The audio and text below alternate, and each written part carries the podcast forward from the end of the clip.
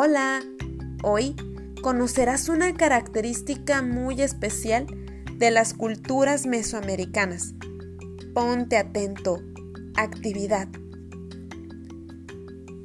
Lee en tu libro de texto Historia la página 32 la importancia del maíz.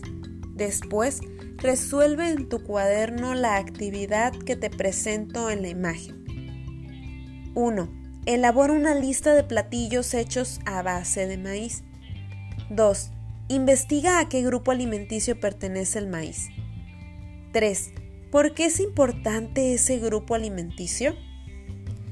Busca apoyo en los videos que te comparto.